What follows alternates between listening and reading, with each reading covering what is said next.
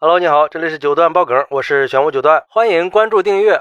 最近有一个不可思议的事情，一个大活人竟然能离奇的失踪了。在江西上饶的一个中学，发生了一起失踪案，一个十五岁的学生在学校里失踪了，家长和学校还有救援队已经寻找了一个月了，还是不见踪影，甚至抽干了学校的人工湖和化粪池，对抽出来的东西也都进行了仔细的检查。还对学校里的小山坡、教学楼和学校围墙外这些地方都进行了查找，也没有发现任何的线索。十五岁的年纪，没有独立生活的能力，就算是已经明白了一些道理，可是他怎么就能在学校凭空消失了呢？据了解，孩子最后的身影是当天下午五点四十九分出现在宿舍楼外面。按理说，学生会在六点零五分到教室里进行晚课，而教室跟宿舍楼不过一百米的距离。几分钟的事情，为什么就会消失呢？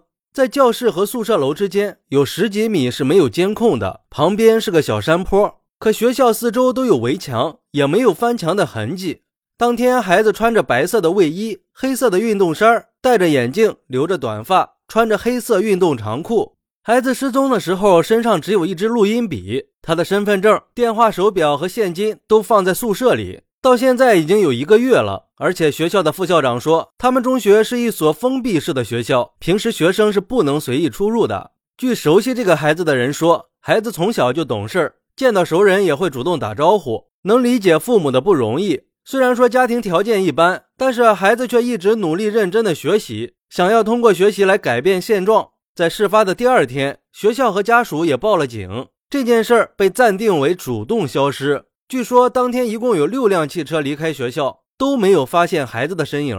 孩子的舅舅说，现在他们尝试从被动消失去查找孩子，而且事发以后，孩子父母的精神状态一直都很差，都盼望着儿子能够早点回家。到目前为止，孩子的家人已经把寻人启事贴遍了附近的乡镇，并且悬赏五万块钱在寻人。当地的警方找了警犬，也组织了人到附近的河道去寻找，暂时还是没有音讯。学校表示，事情发生在学校，该承担的责任学校一定会承担，那是当然的。学生脱离了家长的监护范围来到学校，那学校就一定要负起责任，保护好学生的安全。对于监控，一定要做到不留死角，这样可以防止很多事情的发生，也能在找人的时候提供便利。我觉得一个大活人不会无缘无故的发生事故的，背后一定存在着某种合理的逻辑。对于这个事儿，网友们也是非常的热心。有网友说：“我就是一个老师，在当班主任的期间，就有一个学生和同学一起各自骑自行车，中午十二点放学回家，到家小区门口和同学分开，车停在小区门口。但是这个同学没有到家，下午上课的时候也没有到校。发现以后，组织了人去寻找，一直找到下午六点也没有找到，监控刚好也坏了。”